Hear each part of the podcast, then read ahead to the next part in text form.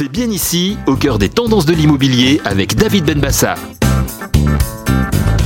À la recherche du moindre mètre carré, voilà un titre hein, un peu accrocheur. C'est parfois, on le sait, un parcours du combattant pour trouver un logement, de la tension sur le marché.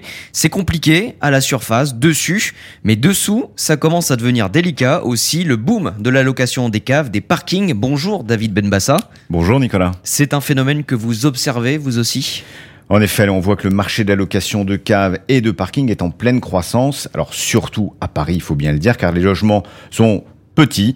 Alors il faut trouver des extensions, de la surface, bon marché pour ranger tout ce qu'on a arrangé. L'investissement dans ces surfaces est devenu très intéressant, alors qu'il y a encore quelques années, ce n'était pas le cas, surtout parce que le ticket d'entrée est plus accessible. Alors ça c'est l'offre, mais pour la demande, on en est où? Alors la demande, hein, elle s'est intensifiée, surtout depuis le confinement. Les Parisiens veulent plus de place dans leur appartement et sont donc de plus en plus nombreux à être à la recherche d'un garde-meuble, par exemple. De plus, les politiques de piétonisation des centres-villes, un peu partout en France, à Paris en particulier, bah, redonnent de la valeur aux places de stationnement.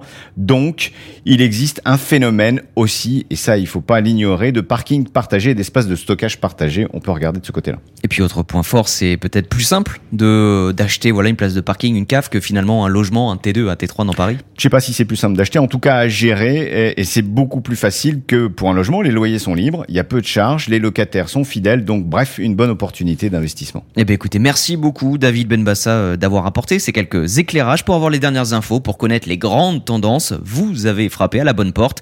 C'est bien ici. Excellente journée, David. Au revoir Nicolas. À très vite. C'est bien ici, au cœur des tendances de l'immobilier avec bienici.com.